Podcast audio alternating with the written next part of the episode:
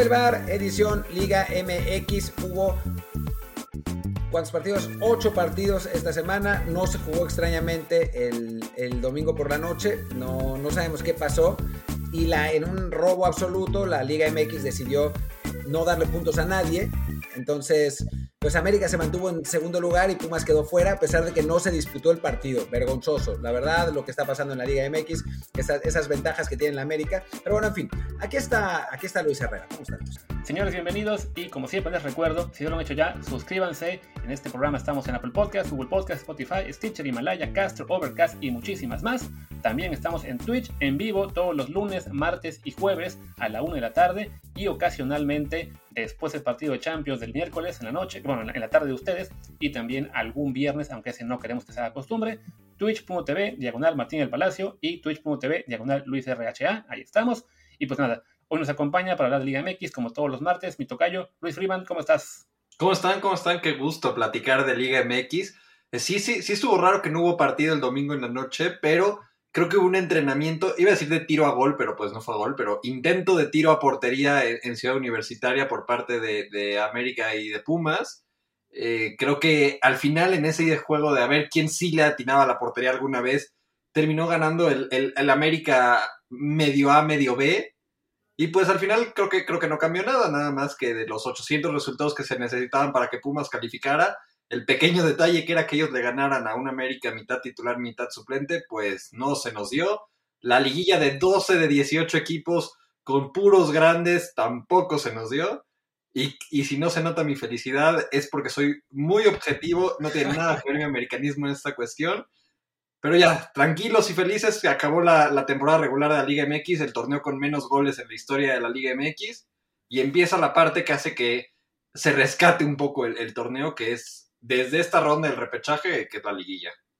Bueno, ¿qué, se puede decir de un partido con, con, resultado tan injusto como el Pumas América? Porque además sí fue injusto. O sea, más allá de que, de, que, de que los Pumas no iban a llegar a ninguna parte esta vez, o sea, hay que ser absolutamente sincero, Pumas mereció ganar ese partido. Lo que pasa es que no se puede fallar tanto, o sea, la que se comió una dinero, después otra, primero una bigón increíble, después otra dinero, y después tanto que critican a Memo Ochoa y Memo Ochoa da un partidazo, saca dos buenísimas de gol y en la única real que tiene América hace el gol y gana el partido, ¿no? Entonces, digo, insisto, Pumas no, no daba para nada, ¿no? Con este ataque, francamente, no, no, no, no podía aspirar a gran cosa. Yo me preocuparía más si fuera americanista porque llevan un mesecito flojo, ¿eh? A ver, sí, son, son dos cosas. Primero lo de Pumas, que creo que lo hemos dicho a lo largo del torneo el equipo es prácticamente el mismo del torneo anterior, con la baja de Mayorga que se regresó del préstamo a Chivas, y lo de Carlos González, que cambió drásticamente al equipo. Era un equipo que eh, con Lilini le gustaba mucho tirar el balón largo a González, retenía de espaldas, eh, ganaba muchos, muchos servicios al área, eh, realmente le daba dinamismo al propio, al propio Dineno. Y, y, perdió todo eso Pumas con la salida de González. Obviamente Gabriel Torres no fue eh, ni absolutamente cerca de lo que necesitaba Pumas para completar su equipo.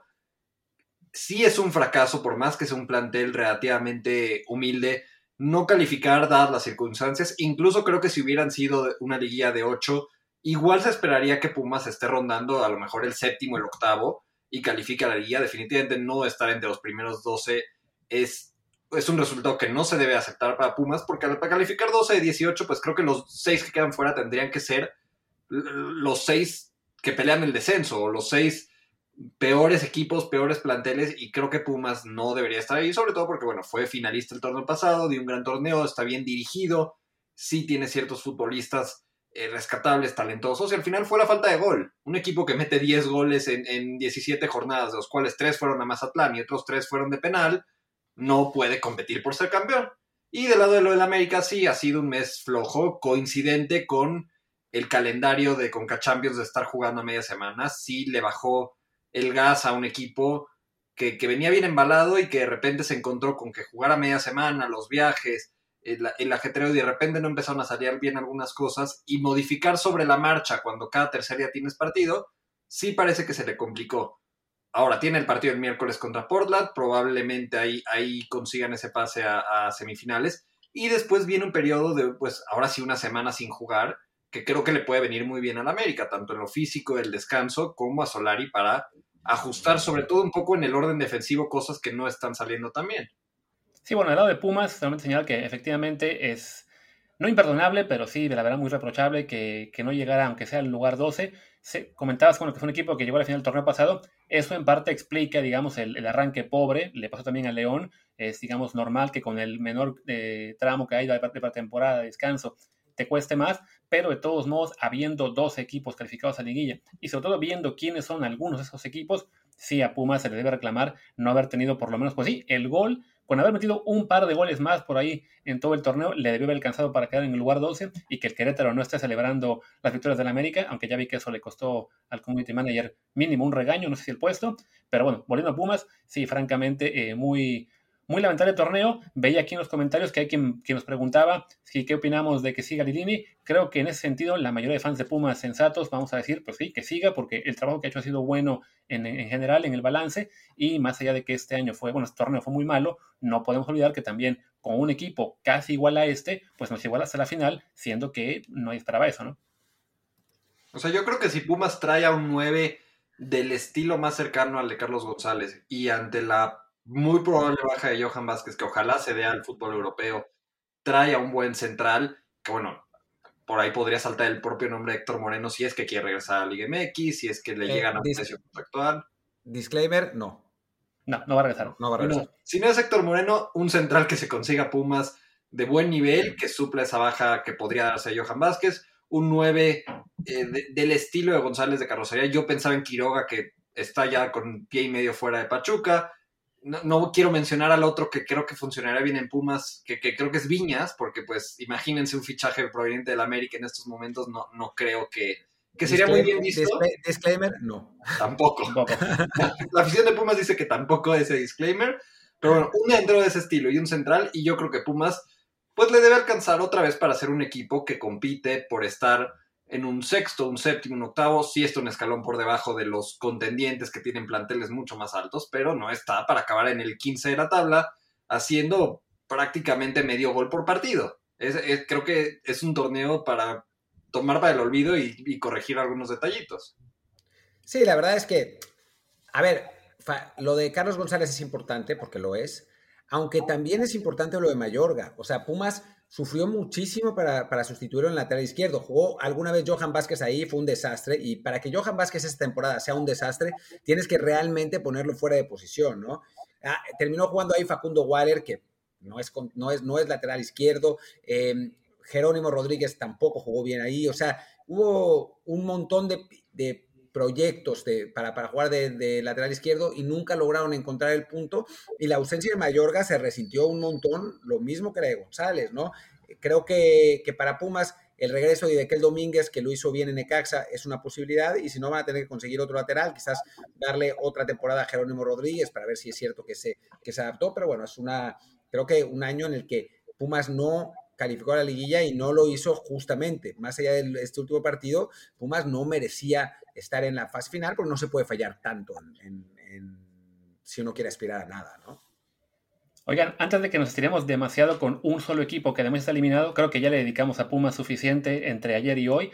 Eh, bueno, un repaso rapidísimo de los cinco que quedaron fuera parte de Pumas, creo que no hay mucho que decir. O sea, Necaxa, San Luis Juárez fueron los peores del año en general. Eh, todo el torneo. Eh, Tijuana, creo que la gran decepción por el plantel que tenía. Y Mazatlán, que ya echó ayer a, Tomás Boy y que esperemos que por lo menos no les dé por anunciar pasado mañana al profe Cruz Sergio Bueno o uno de esa camada, ¿no? Lo, de San Luis en la defensa parece comentario reciclado de cada semana, pero ha, ha sido. Yo estoy tratando de acordarme en los últimos días de una peor defensa o por ahí debe de haber algunas, el Veracruz de hace, de hace un año y, y Cachón, que bueno, ese tenía más problemas que solo la defensa, pero, pero bueno, lo de San Luis, sobre todo ese cierre de torneo fue trágico y, defensivamente tristísimo, era una defensa de modo amateur de FIFA, que, que, te querías morir de verlos en la cancha en estos últimos tres partidos sobre todo, y que bueno, creo que ese proyecto también lo tienen que reformar drásticamente. No creo que la gente del Atlético esté para nada feliz con, ver cómo se desplomó totalmente el equipo, la inversión que tienen. Más allá de la multa, creo que lo, preocupante es eso, que es una inversión que pierde totalmente el atractivo, que va a ser muy difícil llenar el estadio después de estas exhibiciones, vender camisetas, eh, tener buenos derechos de transmisión, que a final de cuentas pues es el negocio que busca el Atlético invirtiendo también en, el fútbol mexicano. Bueno, en realidad la pregunta es qué negocio busca el Atlético al invertir en el fútbol mexicano, pero es una pregunta que eh, habría que contestarse más adelante. Yo sigo sin entender cuál fue el punto de esto, francamente. O sea, quizás formar jugadores para llevarlos a España, pero ah, con ese equipo del horror, mandar a algunos jugadores como Axel Werner, que es un desastre, no tengo idea, sinceramente.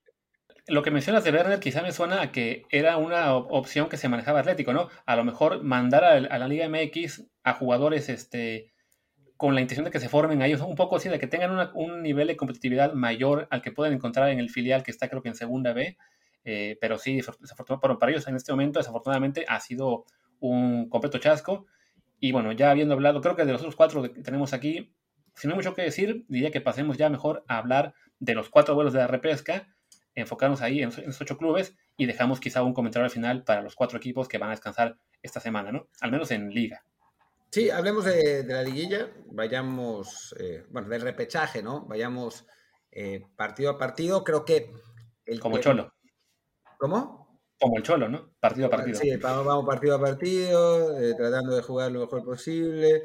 Eh, y bueno, arranquemos con el partido que parece más atractivo, que es el de Guadalajara contra Pachuca. ¿Y, cómo lo ve, querido Luis Friedman? A ver, creo que eh, Chivas, ya no voy a hacer comentario de Briseño porque aquí me van a colgar, pero bueno, Chivas ya encontró cierta solidez defensiva. Creo que Chivas encontró sobre todo la manera de aprovechar tanto talento que tiene de medio campo hacia adelante, creo que sí eh, necesitaba encontrar ahí la manera de tener un medio campo que funcionara. Era la dupla de Molina, ese era el problema principal.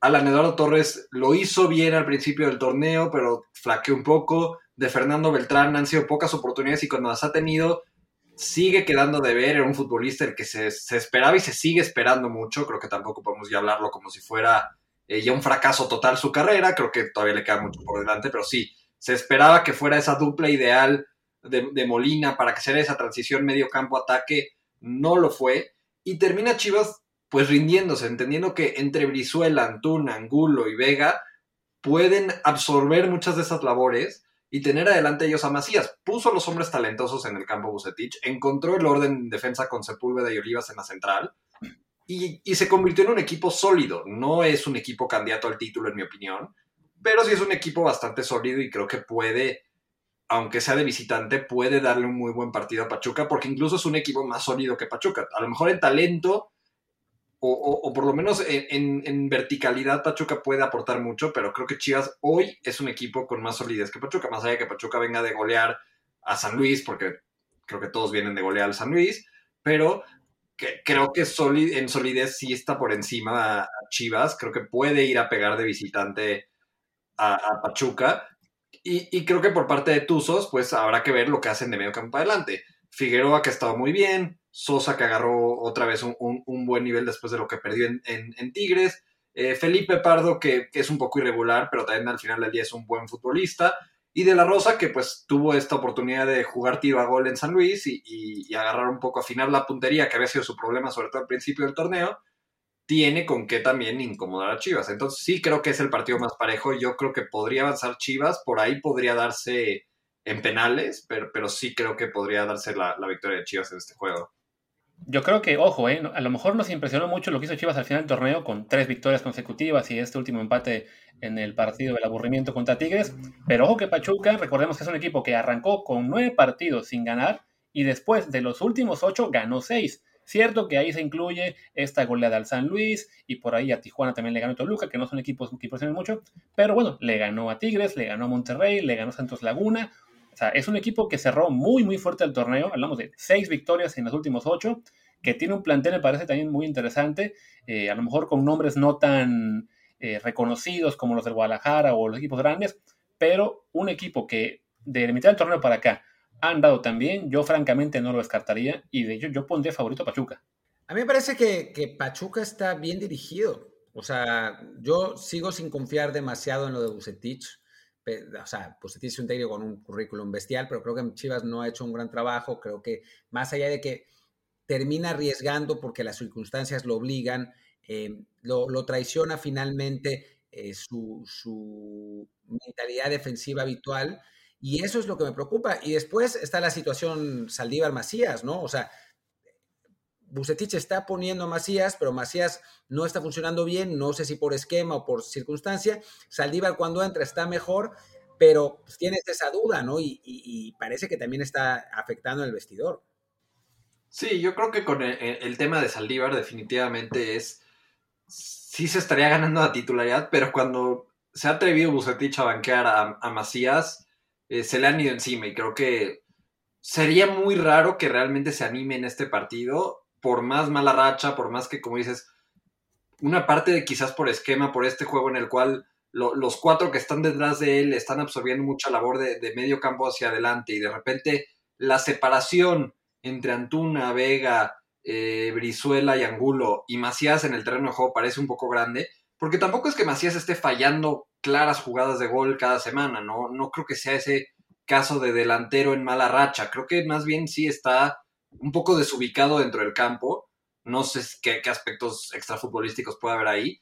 Yo no creo que sean suficientes para que Bucetich se anime a banquearlo, pero si por ahí llega el minuto 60, Chivas está perdiendo y Macías está igual de perdido que como se ha sentido en las últimas semanas, igual y esos últimos minutos de vida de Chivas en el torneo se los va a jugar sacando a Macías y metiendo a, a Saldívar en esa posición preguntan, aquí sobre el, chisme del, hermano de Henry Martin. No, no solemos hablar mucho de eso, simplemente decir que al hermano lo, lo metieron a la cárcel por supuesta violación agravada. Vamos a ver qué pasa en el, en el transcurso de, de, los días, pero esa es, esa es la información realmente, ¿no? Y a ver si a, Martín lo afecta eh, anímicamente, ¿no? Que recién viene, viene regresando, jugó unos, unos minutos contra Pumas, eh, pero bueno, esa es esencialmente la situación.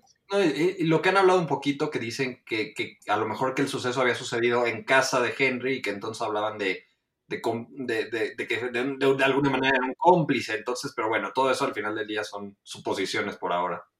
Sí, lo que sabemos es que fue detenido el hermano de Henry Martin, que lo, van a procesar por, violación agravada, que no es poca cosa, eh, y ya está. O sea, creo que es, todo lo que hay que decir. Aprovechamos el punto para agarrar de bueno, para responder comentarios del que está aquí en el chat y ya luego seguimos con los partidos que quedan, ¿no? Sí, vamos, vamos. Eh, Venga, vamos. A ver, em, ¿empiezas tú o empiezo yo? A ver. Pues a ver, me encontré aquí uno de Renosilla dice que esas chivas queriendo vender a Mayorga como si estuviera consolidado, quería comprar a Iniestra por un millón. No, mm, mm, mm. Pues sí, lo vendió, es que Mayorga estaba creo que a 5 millones de, dólares, una cosa así. Eh, pero bueno, de atrás para adelante, para no perder mucho, dice Chayula que hay que tomar en cuenta que Chivas solo perdió cuatro juegos en la temporada. Sí, es verdad, es un equipo, es que pues, es Bucetich, o sea, es un equipo... Y solo ganó cinco. ¿Cómo? Y solo ganó cinco. Solo ganó cinco, es Bucetich, es Bucetich, así, así va a ser. El problema es que no tiene tantísimo talento como para definir los partidos por talento. Y pues eso, eso se nota en la cancha, ¿no? Por eso Chivas está en. O sea, hubiera, por eso Chivas hubiera quedado fuera si hubiera sido una liguilla normal, ¿no? Sí. Dice Orenday que como revulsivo está muy bien Saldívar. Pues sí. O sea, sí, yo, yo no lo pondría como titular. Pero bueno, yo soy un, fan de Macías, ¿no? O sea, me parece increíble que no puedan hacer funcionar a Macías en Chivas. que lo vendan mejor. A Rusia aunque sea, pero que lo vendan. A donde sea. Eh, Renuncilla, a Pumas lo agarró en curva el buen torneo y no pudieron planear este torneo con 100 vacaciones. digamos que en parte sí, pero igual no es justificación para acabar con solo 10 goles en 7 partidos y no entrar en, en el top 12. Gabo SM dice Puebla campeón. Pues no campeón, pero, pero ahí va a estar peleando, ¿eh? Creo. Luego. Bueno, dice Chris MX que él pensó que el San Luis iba a ser la sorpresa del torneo. Pues quedó retratado este muchacho. Miguel Arenas, 99. A Pumas yo pienso que le afectó la salida de Iniestra. Mm. Me parece que Iniestra no era tan importante. es mucho más grave lo de, lo de Carlos González y lo de Mayorga para mí. O sea, en la media cancha, sobre todo defensivamente, no estuvo mal esa temporada. No es que le llegaran muchísimo a Pumas. Lo que pasa es que Pumas llegaba 10 veces, no metía ninguna, le llegaban 10 veces, le metían una. Y así perdía 1-0 todos los partidos. O sea, si Pumas recibió 12 goles en el torneo, o sea, fue después de Cruz Azul fue la mejor defensa del, campeonato, entonces no, no, no, va por ahí. Creo que ni medio campo defensivo, ni, ni la defensa en general. Lo de Mayorga, pues en un aspecto más ofensivo, pero defensivamente creo que no tendría que meter mucha mano Pumas más que para suplir a Johan Vázquez en caso de que se vaya. Sí, sí, sí, que bueno, ojalá, ojalá sea el caso. Em, dice, ya hay varios que ponen Moreno a Qatar, todavía no lo pongan, sino hasta que yo les diga que lo pongan, porque ahorita no puedo hacer los, pantallazos. Em, bueno, ¿qué es MX? Pregunta, porque si ya vimos que regresa la poderosa Liga MX. Ah, vuelve a la Liga MX. Ah, pues de ahí, eso fue lo que animó a, Ormeño a ser bueno. Exacto, a ver si aparece otro. Uh, no estaría que, salga que salga alguno más. Eh, y creo que ya con eso ya pasamos a los comentarios, digamos, que se, que se enfocan en fútbol. Podemos regresar ahora sí a la parte de Liga MX, la repesca, con el siguiente partido. Diría que hablemos, pues, el primero que hay, el sábado, Atlas contra Tigres. Que es un partido interesante, ¿no? Eh, con, con Tigres, pues, medio renovado, que cerró mejor el torneo, contra un Atlas que pues gracias a, o sea, Gastón La Mesa los, los despertó, pero después altibajos, ¿no? Después de ese, ese eh, empuje que tuvo en, un momento de la temporada. Sí, creo que Atlas ha sido un equipo bastante irregular, empezó muy flojo, obviamente. No, no diría que fue ese envión anímico del partido de América, porque bueno, más allá de todo lo que pasó alrededor, dudo mucho que a los jugadores de alguna manera los haya motivado a decir, ah, mira, nos dieron los tres puntos, ahora vamos a, mejorar nuestro nivel porque pues no funciona así ni en la vida real ni en, la ficticia. Sí creo que a partir de que se les fue un poco la, soga del cuello con el tema de la multi, que tenían un poco más de margen de error con, lo mal que estaba haciendo también San Luis las cosas y que los resultados se les empezaron a dar bien a ellos, fue un equipo que trabajó bien con marcadores favorables. Creo que eh, Coca no es un mal técnico, creo que montó una buena línea de cinco, eh, de repente Malcorro otra vez regresando a, cuando en Pumas alguna vez lo usaron como lateral izquierdo, de repente en algunos partidos eh, él lo puso ahí, ahí Diego Coca no se vio mal. Al final del día creo que Atlas le han ido mandando buenos jugadores, entre el tema de, de, jugadores que en Santos funcionaban y se los han mandado, y otros fichajes dentro de la Liga MX, creo que no es un mal plantel, evidentemente creo que terminó acabando más arriba de lo que tanto su nivel como su calidad de plantel te, dirían, yo creo que es un equipo para un noveno décimo de la tabla, al final acaba en un séptimo que bueno, tampoco está tan alejado.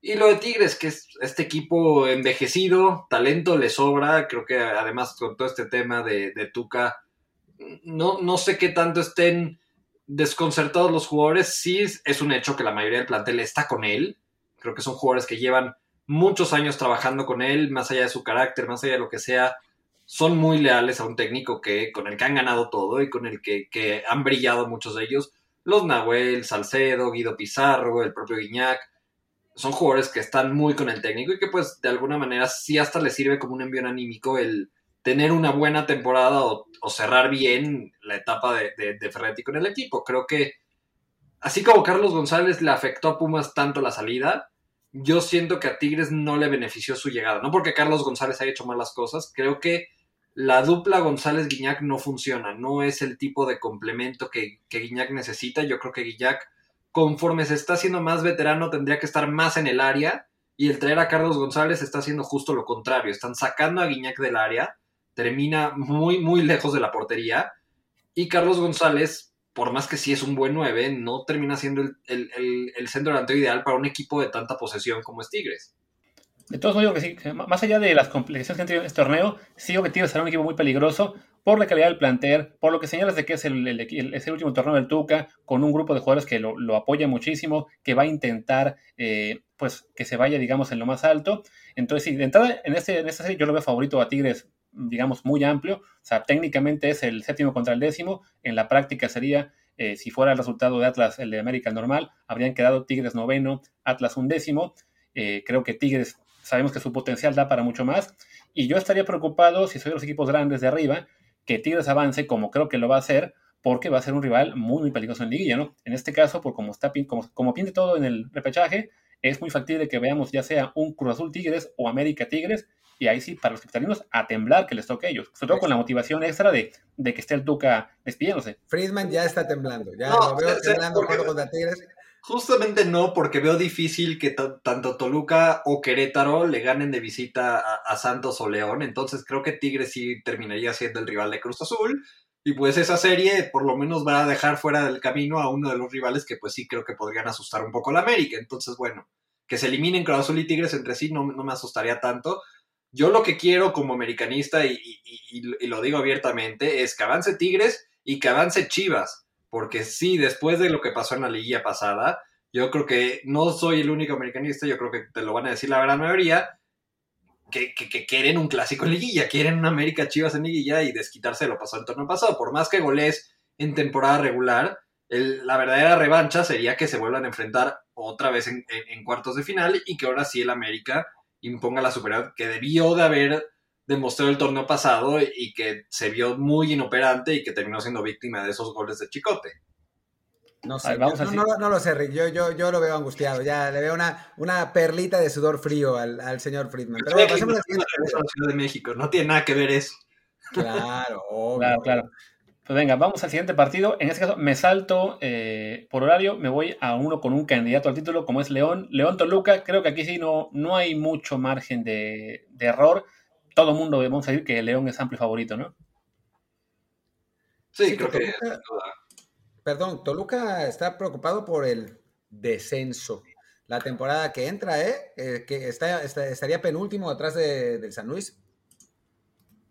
O sea, yo, yo creo que Toluca, si no fuera por, por la temporada de Canelo, no estaría en la liguilla. Creo que es lo único realmente rescatable de este equipo. Que yo llevo rato diciendo que el Toluca últimamente apareció un equipo de MLS. Se defiende muy mal, ataca muy verticalmente, deja unos espacios terribles, pero al mismo tiempo propone partidos totalmente ofensivos. El problema es que si sale a hacer eso contra León de visita, le van a pegar un baile.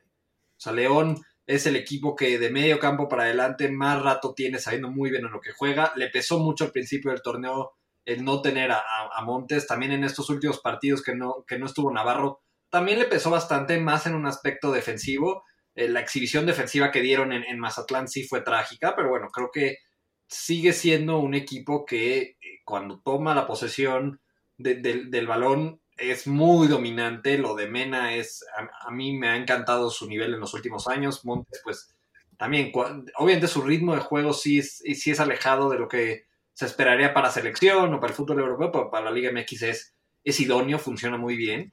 Y adelante creo que, yo lo decía el torneo pasado, le faltaba un 9 a, Pumas, perdón, a León ya quisiera Pumas, pero y, creo que con Dávila han encontrado al fútbol, a un, 9 idóneo para el estilo de juego de León. Creo que Dávila funciona muy bien para lo que quieren. Tiene a Meneses, tiene al, al Ambris Jr. también por ahí. Me parece que, que, que, sí tendría que ser clarísimo favorito. Creo que es la serie más dispareja de todas y yo pienso que León puede meterle un buen baile a Toluca. Que además se va, perdón, se va el penacho Ambriz, entonces eh, me parece que, León va a salir con una motivación, ¿no? Lo mismo que Tigres con Tuca. Creo que estos jugadores llevan mucho tiempo siendo dirigidos por Nacho y seguramente van a querer que se vaya en una buena nota, ¿no? Sí, sobre todo después del ridículo en Coacaf, que los, los dejó muy mal parados, pues tienen que, digamos decir, eh, recuperarse con la liga, que además es más importante para ellos. Y viendo, bueno, veía los números de Toluca, se mete en buena medida porque tuvo un buen arranque de torneo, pero de los últimos ocho partidos solamente ganó uno, que fue el América, así que ojito a Friedman, que no, eso no los deja bien parados, 3 a 1. Fuera de eso, cinco derrotas, dos empates que fueron contra el San Luis, 0-0, y ese 4-4 con el Puebla, en el cual iban ganando 2 a 0 con un hombre más, y aún así les empataron. Entonces sí creo que esto, Luca, salvo una, una hecatombe en León, solo está aquí pues para, para convivir, pero León debería avanzar sin ningún problema a los cuartos de final. Y bueno, pues hablemos del, último partido, que ya no me acuerdo cuál es, así que tú, tú Luis. Es el Santos Querétaro, el, duelo de la, mesa de los niños, con el, plantel, el plantel joven de Santos contra el plantel de, expansión del Querétaro. Pues creo que igual, un juego que se ve disparejo, por, sobre todo por posición en la tabla, pero Santos Laguna, pues todavía ahí este, nos puede, digamos, este, sufrir un poco con, el, con este plantel, digamos, tan poco experimentado y que por ahí Querétaro les dé un, un susto, ¿no? Ojo que con Santos, qué, frustrante fue el partido del domingo de Puebla, porque entre que Puebla metió el camión muy bien, entre que nada más no encontraron la puntería, hay un penal clarísimo sobre, sobre Santi Muñoz no marcado en el primer tiempo, también hay una roja, creo, a De Buen, que le sacan la amarilla, un minuto después vuelve a cometer una falta de amarilla y ya sabemos que, que el arbitraje, muchas veces en nuestro país, también en otros lados, las, segundas amarillas valen menos que las primeras amarillas o son más difíciles de ganarse que las primeras. Le perdonan ahí la roja de buen. Creo que Santos merecía ganar ese partido. Merecía acabar entre los primeros cuatro más que Puebla, que, ojo, no, no, no le quito mérito a lo de Puebla. Incluso si hubieran acabado en el quinto lugar, hubiera seguido siendo un súper torneo y muy destacado lo del Arcamión, pero a ver, Santos dio un muy buen torneo, merecía acabar entre los primeros cuatro. El tema de los chavitos que han destacado mucho, creo que sigue siendo muy bueno. Y, habrá que ver, creo que sí tendrían que ser amplios favoritos contra Querétaro. También el Piti ha hecho un enorme trabajo con el plantel que tiene, pero sí es difícil que otra vez Santos de un partido en el cual no encuentre la portería y no encuentre cómo, cómo ganarle este partido a Querétaro.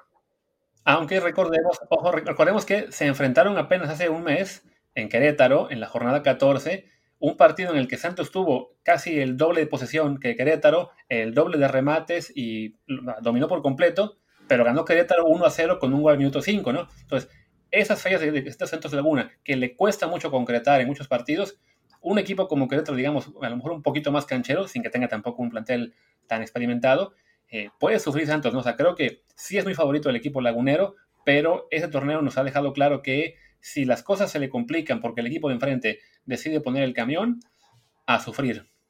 Yo espero, espero que Puebla avance por otro lado y que juegue en la liguilla contra un equipo más poderoso para poder eh, apodar al equipo el Larcamión. O sea, es un, es un apodo que, que, tengo desde hace rato para, para si se echa para atrás, pero no, no lo había podido emplear sino hasta el partido contra Santos. Así que espero que juegue contra, no sé, contra el América y que ponga el Larcamión atrás y que aún así avance. Sería muy divertido.